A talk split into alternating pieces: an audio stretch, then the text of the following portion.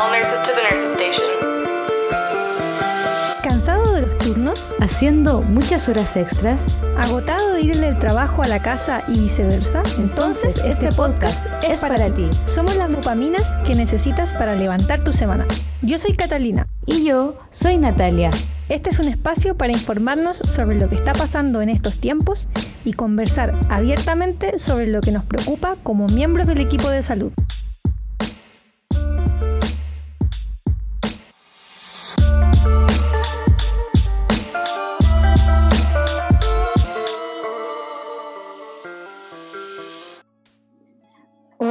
Hola a todos, hola a todas. Bueno amigos, estamos aquí en un nuevo capítulo de Dopaminas Podcast junto a Catalina, ¿cierto Cata? Sí, hola, hola a todos y todas. Un gusto como siempre estar en un nuevo capítulo de este podcast.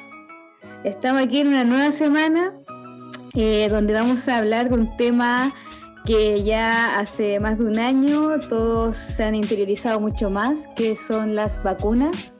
Wow, sí, un muy buen tema, muy contingente, muy actual. Vamos a hablar de la epidemiología, de un poquito de historia de las vacunas para conocer también los datitos free eh, de este tema que ya hace más de un año ha estado muy en boca de todos y que ha sido muy importante para el mundo entero. Sí, totalmente. Siento que en esta pandemia un poco se ha visto como la luz al final del túnel a través de la vacunación, porque nadie sabía cómo íbamos a salir, pero de repente los científicos dijeron vacuna y ahí la gente empezó a ver un poco más de esperanza. Así que pareciera que la palabra vacuna viene ligada a una, un cierto aire de esperanza, un cierto aire de, de vamos, vamos a estar mejor.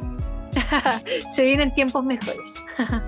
Toda la, razón, Cata, de una perspectiva más eh, filosófica, sí, podríamos decir que tiene que, que es como vacunas igual esperanza. Pero ojo que también es una esperanza, pero, pero no es la solución definitiva al problema y total al problema del, del virus eh, o el, problema de las, estas enfermedades virales de propagación eh, alta, ¿cierto? Porque en realidad hay otras medidas que tienen que ir acompañadas y eso bien lo sabemos, nos lo han repetido bastante en esta época del COVID, que no solamente basta con vacunarse, sino que también hay que seguir eh, siguiendo las medidas en el fondo que dispone las autoridades de salud, como el lavado de manos, como el distanciamiento, el uso de la mascarilla, el respeto de los aforos, etcétera, etcétera. Así que... Así es, Cata. Pero la vacunación es un, pilar fundamental, de todas maneras. Exactamente, Cata. Entonces, para empezar, vamos a hablar, ¿qué es la vacunación? A ver, Nati, ¿qué es la vacunación? Eso. ¿De dónde viene? bueno, según la OMS, Cata, la vacunación es una forma sencilla, inocua, inocua y eficaz de protegernos contra enfermedades dañinas antes de entrar en contacto con estas enfermedades. Las vacunas activan las defensas naturales del organismo para que aprendan a resistir a infecciones específicas y, como todos saben, fortalece el sistema inmunitario. Eso sería como definición de, la OMS. La mayoría de las vacunas CATA se inyectan, pero otras también se pueden ingerir vía oral o, o de forma de nebulización. Excelente. Sí, tenía entendido también que hay países donde eh, dan gotitas a los niños para vacunarlos. Por ejemplo, se da mucho en las campañas que hace UNICEF para vacunación eh, en Medio Oriente, por ejemplo. Exactamente. Cata, entonces, tras vacunarnos, nuestro sistema inmunitario produce anticuerpos, los famosos anticuerpos, eh, donde ocurre como ocurre cuando nos exponemos a una enfermedad, con la diferencia de que las vacunas contienen solamente microbios como virus o bacterias muertos o debilitados, no es el virus en sí, y no causan enfermedades ni complicaciones. Eh, ¿cómo actúa la vacuna? Eh, se reconoce al microbio invasor, por ejemplo, un virus o una bacteria, Luego se generan anticuerpos, que son proteínas que nuestro sistema inmunitario produce naturalmente eh, para luchar contra las enfermedades, son como los guerreros ahí en, el sistema inmunitario. Y luego recuerda la enfermedad y el modo de combatirla, si es que te vuelve, la vuelves a contagiar. Si en el futuro, se crea memoria en el fondo. Eso mismo, se crea memoria. Si en el futuro nos vemos expuestos al microbio contra el que protege la vacuna, nuestro sistema inmunitario podrá destruirlo rápidamente antes de que empecemos a sentirnos mal. Excelente. Qué, qué genial es nuestro sistema inmunitario, eh, pero es muy inteligente. demasiado. Sí, demasiado, demasiado. Cata, mira, en cuanto a las vacunas eh, que se estuvieron desarrollando, fueron diversos tipos. ¿ya? Eh, primero tenemos las vacunas con virus inactivos o atenuados, donde se utiliza un virus previamente inactivo o atenuado, ¿ya? De modo que no provoca la enfermedad, pero aún así genera una respuesta inmunitaria. Esa es una forma de vacuna. Ya. Que sería la Sinovac. Perfecto. ¿Ya? También tenemos vacunas basadas en proteínas, donde se utilizan fragmentos inocuos de, las, de proteínas o estructuras proteínicas que imitan el virus causante del COVID con el fin de generar una respuesta inmunitaria. Otra forma son las vacunas con vectores víricos que utilizan un virus genéticamente modificado que no causa la enfermedad en sí, pero da lugar a proteínas coronavíricas que inducen una respuesta inmunitaria. Y eh, la, forma más nueva que hay, que es las vacunas con ARN y ADN, que es un enfoque pionero que utiliza ARN o ADN genéticamente modificado para generar una proteína que por sí sola desencadena una respuesta inmunitaria. Esas son las cuatro formas que los científicos tuvieron de cabeza haciendo... Vacunitas contra el eh, COVID. vacunitas contra el COVID. Excelente. Y eh, la última que es la vacuna con ARN y ADN es la que es la Pfizer. Perfecto. Pfizer BioNTech. Pfizer y Sinovac las más utilizadas aquí en Chile. Eh, Sinovac sería la del virus atenuado. Ajá. Y la Pfizer sería la vacuna con ARN genéticamente modificado. Excelente, excelente Nati. Entonces ya sabemos qué son las vacunas y para qué nos y cómo funcionan. Cómo actúan. Pero como todo eh, cosa en este mundo tiene, tiene su comienzo de las vacunas y de eso nos vas a hablar tú. Exacto. Cuéntanos un poco más de la historia de, las vacunas. Sí, bueno, contar y adelantar que la historia de las vacunas data de hace muchos, muchos años.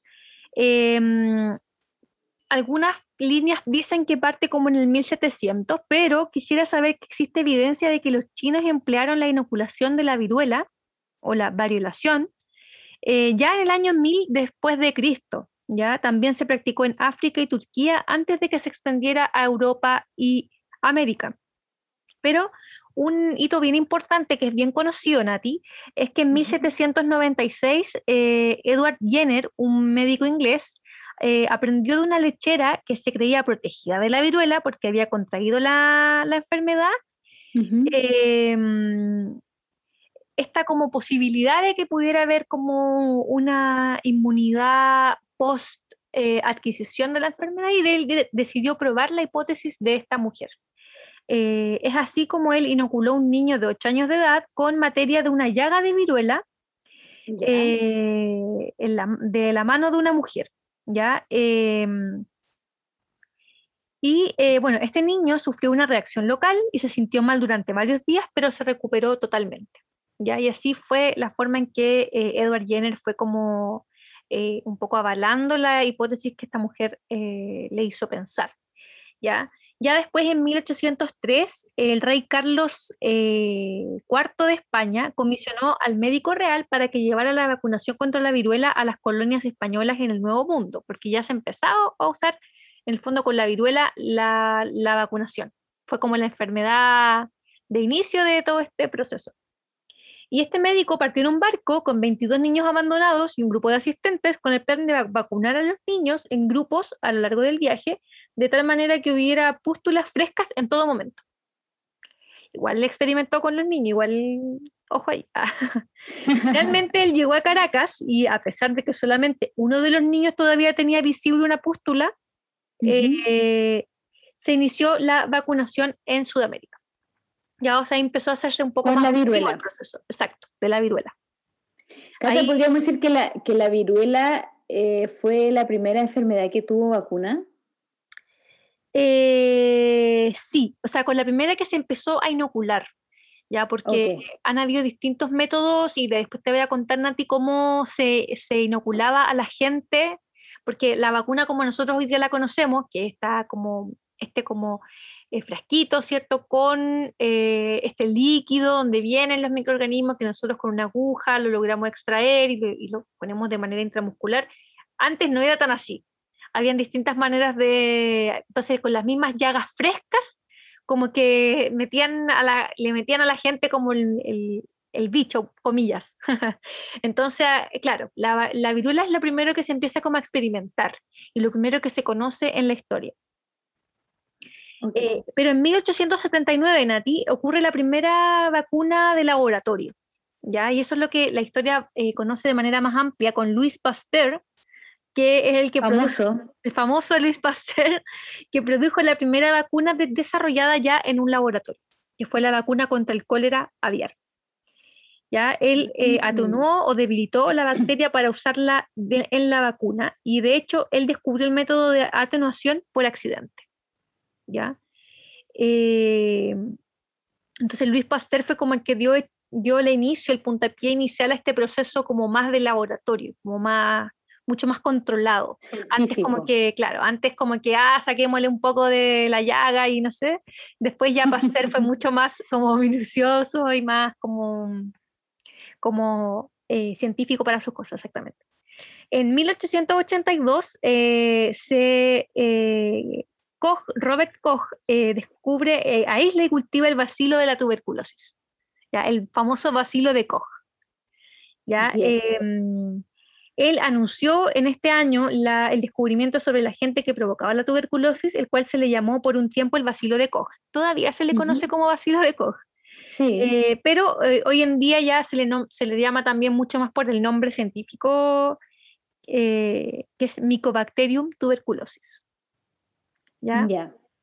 que fue de la mano un poco también del conocimiento científico, porque en el fondo ahí como, como que se empezaron a, a, eh, poner en familias a las bacterias, las micobacterias y otros tipos de bacterias. En el 85, o sea, 1885, bastante tiempo atrás, eh, se, está, Siglos surge la, exacto, surge la vacuna contra el cólera de Ferran. ¿ya? Eh, Jaime Ferran creó la vacuna contra el cólera. Eh, ese mismo año también eh, se empieza a usar la vacuna contra la rabia en humanos. ¿ya? Eh, eh, Pasteur previno la rabia en Joseph ¿Ya? Meister, un niño de 9 años, mediante la vacunación posterior a la exposición. ¿ya? Lo que ocurrió fue que la mamá de Meister llevó Ya. al niño mordido gravemente por un perro rabioso, se lo llevó a Pasteur. Le dijo, oiga, mire, lo acaba de morder un perro rabioso. Haga y- algo. Claro, haga algo, con la esperanza de cierto de prevenir que el niño se enferme. Bueno, y ahí Luis Pasteur eh, experimentó un poco con este niño para poder hacer más hallazgos sobre la vacunación contra esta enfermedad y empezó a usar la vacuna.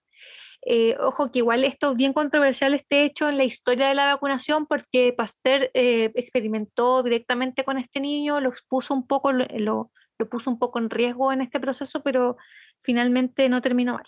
¿ya? Em, en el 800 1896 se establecieron las bases para la vacunación contra la fiebre tifoidea y ya en 1900 los investigadores del ejército de Estados Unidos descubrieron la causa de la fiebre amarilla. Ya eh, fueron impulsados por la enorme cantidad de bajas ocasionadas por fiebre amarilla durante la guerra entre España y Estados Unidos. Eh, en 1910 se empezó a investigar la inmunidad contra la polio y en Ujú. 1921 eh, se hicieron las primeras pruebas hum- humanas de la BCG para la tuberculosis. ¿ya? Eh, Un hombre llamado Albert Calmet eh, fue el que estuvo a cargo de esto y debido a su nombre se le conoce a eh, el bacilo de Calmet Guerin. Así se llama el bacilo de la no te tuberculosis. creo, Cata. Esas son las siglas BCG. BCG. B de Basilo, C de Calmet, que es de Albert Calmet, y G de Gering, que fue otro. O sea, era, el nombre de él Sí. con la palabra vacilo. Entonces, hoy día, que exactamente, hoy día nosotros decimos como BCG, pero estamos diciendo el vacilo de Calmet Getty. ¿Ya? Oh, eh, pero qué buen dato. Sí, en la actualidad se usa en muchas partes del mundo. Está archi sabido que eh, todos recibimos esta vacuna en la infancia, bueno, cuando éramos bebés, y esta genera eh, una reacción bastante particular a nivel cutáneo. Ya, así que también se conoce por eso. En 1923, Gastón Ramón, un veterinario del Instituto Pasteur en Francia, desarrolló el toxoide de la difteria. Ya, em, y ya en 1954 en Estados Unidos hicieron una prueba masiva de la vacuna contra la poliomielitis. O sea, de a poquito se fueron adentrando con lo que es este concepto de vacunación masiva o de generar inmunidad en poblaciones, ya a nivel más salud pública, a nivel más, más macro. Ya inicialmente era bastante más como caso a caso, pero de a poquito se fue avanzando como en este, en este, en este link bastante importante entre vacunación y salud pública. Eh, bueno, en el año 1963 se autorizó oficialmente la vacuna contra el sarampión y en 1965 el doctor Benjamin Rubin de Wyatt Laboratories patentó la aguja bifurcada para aplicar la vacuna contra la viruela. El uso de agujas bifurcadas para la vacunación requería menos material de la vacuna para cada dosis y era más fácil de usar que métodos anteriores. Aquí te quiero como dar más explicación sobre esto para que no quedemos colgados, ¿cierto?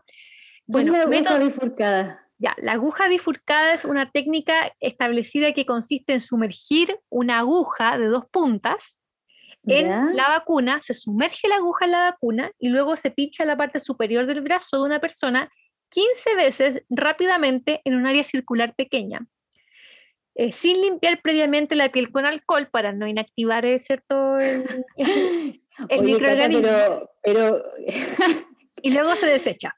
¿Qué, técnica más satánica? Es muy satánica, sí. Como que trato de imaginármela y, o sea, pobre, pobres niños. Imagínate, imagínate, ya. 15 veces a vacunarte y te pinchan, igual duele un poco. Claro, Imagínate 15 veces como pa, pa, pa, pa. 15 veces. Tú entras con un brazo, entras con dos brazos y sales con uno. Oye, pero qué brutal. Yo igual lo leí y lo conté brutal. Pero antes de la aguja bifurcada, que es exactamente una aguja con dos puntas, exacto, es eso, eh, se usaba un inyector de chorro. ¿Y hay como esa técnica? Un inyector de chorro es un dispositivo de jeringa inyectable médico que se utilizaba para administrar fármacos conocidos como, eh, o sea, como, como inyección a chorro, en el que un chorro de líquido estrecho y de alta presión penetra en la capa más externa de la piel, en el estrato córneo, para administrar el medicamento a tejidos subyacentes dirigidos de la epidermis o dermis. En el fondo se utilizaba este inyector de chorro para hacer una inyección cutánea o inyección intradérmica. ¿ya? Mm. También para eh, inyección eh, subcutánea o intramuscular. Pero se usaba un, inyector de chorro para hacer estas técnicas, tanto intradérmica, subcutánea como intramuscular. Era como una especie de, de maquinita que te tiraba un chorro a presión ah, Claro, como que al inyectarlo en la piel yo creo era como cuando un inyectaba, claro, cuando te lo inyectaba lo, tiraba como con pa, así. Oye, Cata, ¿y cómo fueron eh, estas, cuánto duraron estas técnicas? Mira, hasta en el fondo desde, que conocemos las técnicas más modernas de vacunación, cuando se empezó a hacer el, el laboratorio, que fue, como te comenté, eh, cuando ya Pasteur en el 1879 comenzó, desde ahí que se empezaron a aplicar como técnicas más como el inyecto de chorro y después ya, en el, como te comenté, en el 1965 se cambió este inyector a chorro por la aguja bifurcada. Y bueno, después obviamente con, la, con los tiempos más modernos evolucionamos a lo que hoy día es ya una jeringa con aguja típica, ¿cierto?, para vacunación una sola jeringa. Exacto. Con una sola aguja. Con una sola aguja. Y chorro. Y no, y no a chorro. sí. Bueno, en el 1967 se autorizó oficialmente la vacuna contra las paperas. En 1974 la vacuna meningocócica y en el 1985 contra la influenza tipo B. Ya un poco así fue la, la, la, historia. en el 86 la de la hepatitis B. Y bueno, así fue como un poco fueron eh, creándose de a poco y fueron erradicándose de a poco las enfermedades y ya en 1994 se declara eliminada la poliomielitis en el continente americano. Ya el 20 de agosto de 1994, la Organización Panamericana de la Salud informó que habían transcurrido tres años desde el último caso de polio silvestre en el continente americano. El último caso fue don Luis Fermín, un niño peruano de tres años. Fue el último caso conocido de polio en América. Y eh, lo más reciente fue en 2006, la, vacuna más reciente, bueno, antes de la del COVID, que es la que estamos usando, y bueno, otras que han surgido también después un poco más modernas, pero es, en el 2006 el Comité Asesor sobre Prácticas de Vacunación de Estados Unidos recomendó la vacunación rutinaria para bebés contra el rotavirus, a través de tres dosis de una vacuna viva, oral y pentavalente, con el nombre comercial de Rotatec la cual obtuvo autorización oficial recientemente. El programa recomendado de vacunación es a los 2, 4 y 6 meses. ¿Ya? Y bueno, posterior a esto, eh, y sabemos que ya en la década de los 2000 se empezó a establecer el mm, calendario de vacunación, ¿cierto? Que en Chile es súper conocido, que se aplica... la, mayoría de los países tienen su calendario de vacunación. Exacto. Sí, y es súper importante también saber que los, los, calendarios de vacunación de los países son bien parecidos, pero no son todos iguales. Exacto. Por eso, por ejemplo, requerimos algunas vacunas extras de repente para viajar a ciertos lugares, o cuando, cuando o por ejemplo, eh, gente de otros países eh, ha llegado a Chile y ha, ha, traído algunas enfermedades de vuelta, por decirlo así, porque los calendarios de vacunación de todos los países no son los mismos. Entonces puede que falte o sobre alguna vacunita y eso puede generar a veces como... un ejemplo, Cata, en el calendario de vacunación de Brasil eh, tienen incluida la fiebre amarilla, entre otras que no tenemos nosotros. La fiebre amarilla se tiene una dosis a los nueve meses. Ah, ya, ellos la incluyen en su plan. En Chile, solamente te dan un carnet y te la piden en caso de que tú viajes a países donde esta enfermedad sea endémica, en el fondo. Claro, eso serían como, bueno, algunas de las diferencias, pero en, la mayoría son casi las mismas. Exacto. Bueno, y como conclusión, Nati, como al tema histórico, eh, la, la, mitad del siglo XX fue una época bien activa para la investigación y el desarrollo de vacunas, como pudimos notar en la línea de tiempo. Los métodos para cultivar virus en el laboratorio dieron lugar a rápidos descubrimientos e innovaciones, incluida la creación de la vacuna contra el polio. Los investigadores se centraron en otras enfermedades infantiles comunes, como el sarampión, papera, rubiola, y las vacunas para estas enfermedades redujeron enormemente la carga de la enfermedad. Las técnicas innovadoras ahora impulsan la investigación de vacunas con tecnología de ADN recombinante y nuevas técnicas de administración que llevan a los científicos a nuevas direcciones. Los objetivos de las enfermedades se han expandido y algunas investigaciones sobre vacunas están comenzando a centrarse en afecciones, en enfermedades, perdón, no infecciosas como las adicciones y las alergias. O sea, en el fondo, lo que se ve para el futuro es poder prevenir enfermedades no solamente eh, transmisibles eh, como virus eh, o de bacterias, ¿cierto? Sino que también poder ayudar con las alergias y las adicciones. Lo encuentro súper interesante y vamos a ver qué pasa. Bien, Cata. Oye, qué, buena línea de tiempo, Cata. sí, bueno, Nati, igual es súper interesante saber que eh, lo, que hoy día podemos compartir como algo eh, en, el, fondo básico, que es como nuestro plan de vacunación o enfermedades que ya como que no vemos prácticamente, eh, se, se, debe a avances que han datado de bastantes años atrás. Es súper importante saber que eh, debemos mucho a científicos eh, de hace muchos años, como Luis Pasteur, por ejemplo, o Edward Jenner, eh, el, hecho de que nosotros hoy día podamos estar con eso. Así que hay que valorar las vacunas, gente. no hay que, hay que ser de repente oídos sordos algunos alarmismos y algunos alguna, aquí no me quiero poner polémica tampoco, podemos darle un capítulo especial a, a este tema, pero eh, hay verdades que llevan años eh, y conocimiento científico que lleva años. Y hoy en día las posverdades, ¿cierto? Estas verdades que nosotros como que damos por sentada porque alguien lo dijo, ¿cierto? O etcétera, eh, han un poco querido competir con estas verdades y estos descubrimientos que han traído muchos beneficios. Así que los invito, si tienen dudas con la vacunación, a mirar un poquito el pasado y ver los beneficios que nos ha traído. Esa es mi reflexión. es como Qué buena reflexión, Cata. gracias, Nati. Muchas gracias. bueno, Cata, hay un dicho que dice que aquellos que no conocen su historia están condenados a repetirla. Oh, qué buena frase, Nati. Te la mandaste. Como, dices tú, hay que ver un poquito para atrás la historia para no repetir ciertas. Exacto. Eh, exposición a ciertos virus. Exactamente. Em, para que no, no volvamos atrás, porque harto costó avanzar, ¿cierto? Sí. Cata, eh, hablando un poco de la parte datitos epidemiológicos, ¿ya? Tenemos que, como decías tú, que la viruela eh, fue eliminada en 1950. gracias, hace mucho. Eh, sí, gracias a la mm, vacunación masiva que hubo. Esto, esto te hablo aquí de Chile, datos de Chile. Ya. en 1950 aquí en Chile se eliminó la viruela o sea, podemos decir que llevamos alrededor de unos 70 años sin viruela. Claro, y también este, este logro de eliminación en 1950 se logró 17 años antes de que se erradicara a nivel mundial.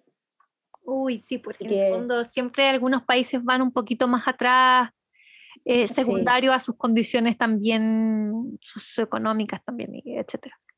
En, cuanto al sarampión, Cata, antes de la década de 1960, la mortalidad del sarampión estaba en ascenso, mm. más o menos en 1960 y aumentando, alcanzando en el 61 493 mil casos, no, 493 casos por 100 mil habitantes. ¡Wow!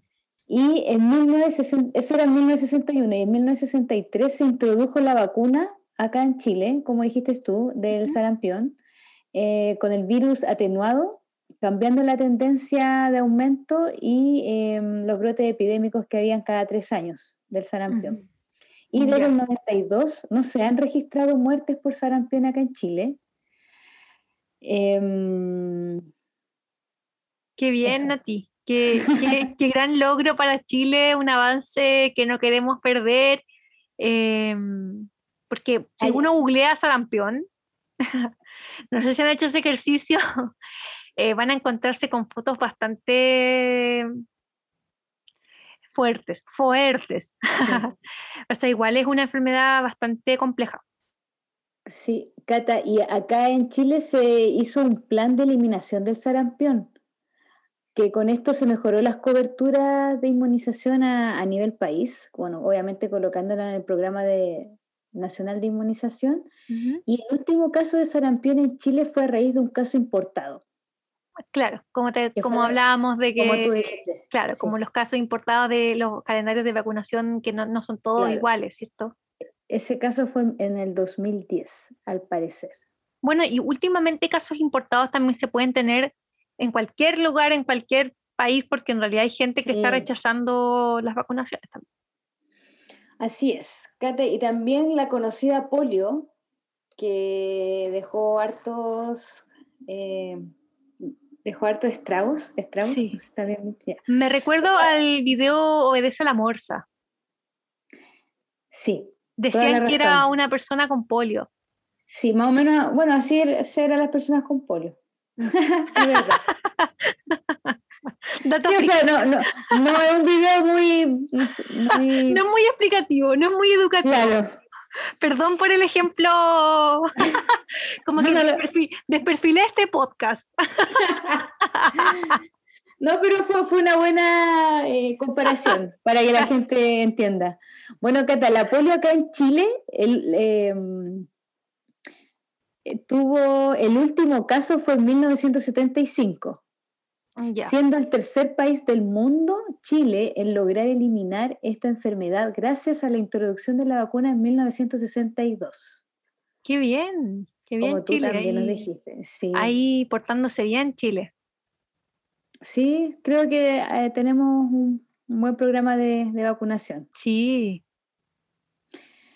Ya, eh, Cata, en cuanto al tétano, eh, Ujú. aún no está erradicado completamente y sigue siendo un problema a nivel mundial y en Chile se presenta de forma esporádica, eh, siendo su descenso sostenido, eso sí, con el tiempo, llegando a tasas de 0,1 casos por 100.000 habitantes, o sea, prácticamente nada.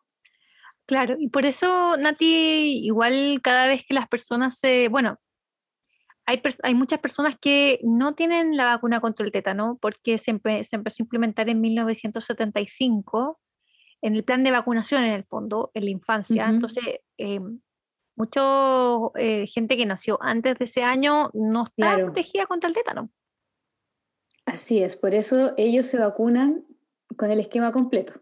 Claro, cuando, cuando, se, cuando se presenta alguna herida eh, sucia, ¿cierto? Como expuesta, exposición de tejido a, a- a Si no, vas solo con una dosis, Exacto, un, un refuerzo. el refuerzo. Eso, el refuerzo. También tengo, Cata, que el coqueluche o la tos convulsiva o tos ferina y la difteria, eh, que se introdujeron en 1954 la vacuna, ¿Ya? eh, y que va junto con la del tétano, que es la DPT, en el fondo la del nombre Sí. de la vacuna. Las tres enfermedades han demostrado una disminución de la mortalidad y morbi- morbilidad aquí en Chile.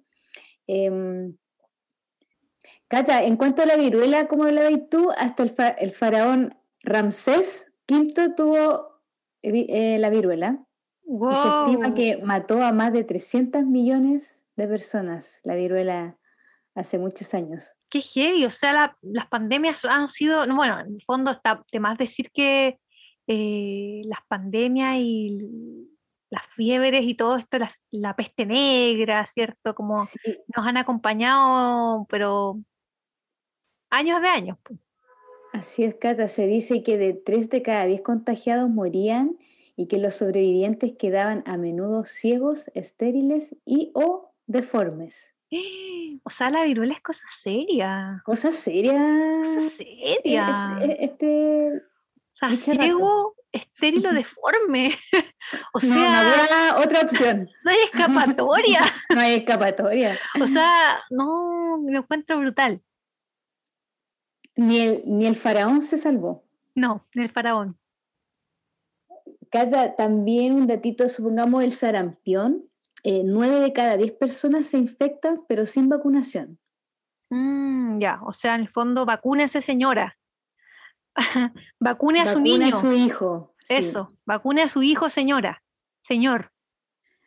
así es. Y una de cada cuatro personas con sarampión, obviamente sin vacunación, son hospitalizadas. Qué heavy igual. Pero afortunadamente una enfermedad que ya eh, cubre el 95% de, de la población, así que estamos todos vacunados contra el sarampión. Eso. Y, y sigamos así. Y vamos que se puede. Vamos, Chile. Y Cata, ¿qué datito nos tenés tú? Bueno, yo quería hablar un poquito también de lo que está ocurriendo hoy con el tema del COVID. Eh, en, en el fondo, mucho se ha hecho para incentivar la vacunación eh, de COVID. Ya vamos como en los eh, en, lo- en la generación Z ya, que ya se están vacunando los los, eh, chicos como de 20, si no me equivoco. Ah, eso- esos niños de 20. Uno ya está más soa. Dijo, dijo la SOA. dijo la SOA. Pero bueno, ya se ha hecho harto para incentivar. Eh, de hecho, incluso el gobierno de Chile hizo unos corpóreos para incentivar la vacunación. Un monito con forma de jeringa que se llama vacunín y otro monito con forma de microbio que se llama virulito. Entonces, Tremendo, tremenda aporte. original- no, originalidad hay ahí, hay Sí, un- sí. una creatividad inmensa. digna de Katy Barriga la creación de estos corpóreos. Dicen que ella fue, no, mentira. Pero El comité creativo de El comité aquella- creativo de- proyecto. eso. Sí. ¿Cómo incentivamos? Le preguntamos a Katy, Katy dijo corpóreo.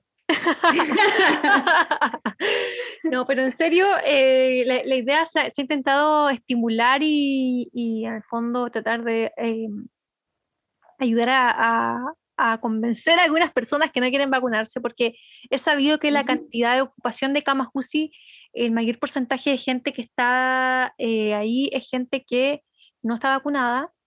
Así, que... Lamentablemente así es. Sí, y vi hace poco unas cifras de que la gente con vacunación en muy poco porcentaje también logran eh, llegar a hospitalizarse. O sea, en el fondo, eh, no querer estar hospitalizado, vacúnese.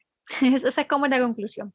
Y bueno, hoy en día en Chile eh, las vacunas que tenemos disponibles para, en el fondo como vacunación de emergencia para el COVID-19 es la Pfizer, BioNTech, Sinovac, AstraZeneca, CanSino y Janssen un poco estos son como los nombres más bien de los laboratorios, porque las vacunas tienen otros nombres, ¿cierto? La de Sinovac, por ejemplo, se llama Coronavac, ¿ya? Pero en el fondo esos son los laboratorios de los cuales Chile ha tenido eh, trato y ha conseguido vacuna.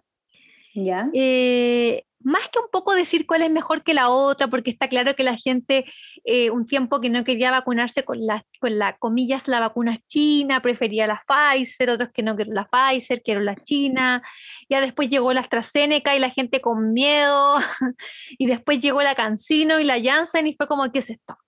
¿Ya? Pero un poco eh, haciendo un resumen de lo que ya eh, bastante conocemos, la Pfizer BioNTech es una vacuna hecha de ARN y el nombre eh, real es BNT162B2. Pero le, mejor le decimos Pfizer, porque si no es bien complejo decir ese nombre. Fue elaborada por la, una farmacéutica estadounidense que es Pfizer y empresa biotecnología alemana BioNTech. ¿ya? Pfizer es muy, un laboratorio muy conocido. Sí. hasta las películas sale Pfizer. Sí, sí, hasta las películas, sí. Y ha sacado un montón de eh, medicamentos, ¿ya? Eh, así que en el fondo es un, bien confiable desde ese, desde ese punto de vista. Y el esquema de vacunación de la Pfizer es de dos dosis. ¿ya? Así es.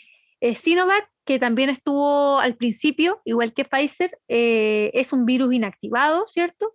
Y la vacuna en realidad se llama Coronavac, ¿ya? Fue desarrollada por una farmacéutica china que se llama Sinovac Biotech Limitada, ¿cierto? Y son dos dosis también ya los 0 y los 28 días, igual que eh, las Pfizer, 0 y 28 días. Y AstraZeneca es bastante similar desde esa perspectiva, también son dos dosis a los 0 y a los 28 días, pero AstraZeneca es un vector viral de un adenovirus chimpancé. ¿ya? Eso es lo que se usó para, eh, como, como plataforma. ¿ya? El, nombre real de AstraZeneca es AZD 1222 y fue desarrollada por la Universidad de Oxford y la farmacéutica británica AstraZeneca. ¿ya? O sea, fue una, una alianza. ¿ya? La AstraZeneca es una empresa farmacéutica con sede en Cambridge, en Reino Unido, ¿ya? Y las dos últimas, las más nuevitas, que son la CanSino y la Janssen. Recién salidas del horno, como decís tú. Sí, recién salidas del horno. Eh, ambas son de vector viral, ambas son de adenovirus humano. La CanSino se llama AD5NCO o Convidicia, también se, se, se, dice que se llama la CanSino. Eh, y CanSino Biologics eh, es el nombre de una empresa de vacunas china también. O sea, CanSino tiene proveniencia china y esa es solo una dosis. Igual que Janssen, que se llama JNJ y después vienen muchos números que no lo voy a decir porque son demasiados, como casi un root, así que no. Pero está fabricada por Janssen Pharmaceuticals Companies de Johnson Johnson, ya que tiene sede en Bélgica. También, al igual que Cancino, es una dosis. Ya AstraZeneca tuvo un periodo de suspensión en Europa. Lo mismo ha pasado acá un poco en Chile con la población menor de 45 años. Y Cancino y Janssen eh, se están recién implementando acá en Chile, así que sería interesante también ver en qué fase de estudio están toda la información sobre eh, fase de estudio, análisis comparativos entre vacunas, eh, estudios eh, poblacionales y em, temas más como microbiológicos o científicos, los pueden encontrar en la página del MinSal. ¿ya? Hay un apartado especial dedicado a esta vacuna y de cada una de estas que les acabo de mencionar salen los estudios con un link que usted puede apretar y puedes saber mucho más sobre el tema. Eh, Nati, mira, el dato que yo te tengo, eh, al menos en Chile, la CoronaVac es la vacuna más usada, ya, ya que Chile fue uno de los países eh, focos del estudio de su efectividad y más del 80% de los inoculados en Chile han sido vacunados con eh, Sinovac, un dato del primero de junio de este año, 2021. Ya, importante también decir que la OMS el primero de junio, ese mismo día, eh, aprobó la vacuna de Sinovac Coronavac para su uso de emergencia contra el COVID a nivel mundial. ¿ya? Y según el Ministerio de Salud de Chile, Coronavac, que es la más usada acá en Chile, tiene un 65,3% de efectividad para evitar casos sintomáticos, 87% para prevenir hospitalización, 9,3% para prevenir el ingreso a UCI y 86% para prevenir la muerte. Eso te puedo decir de Coronavac, que es la más usada en Chile. ¿Tú tienes los datos de cuál es la más usada en el mundo?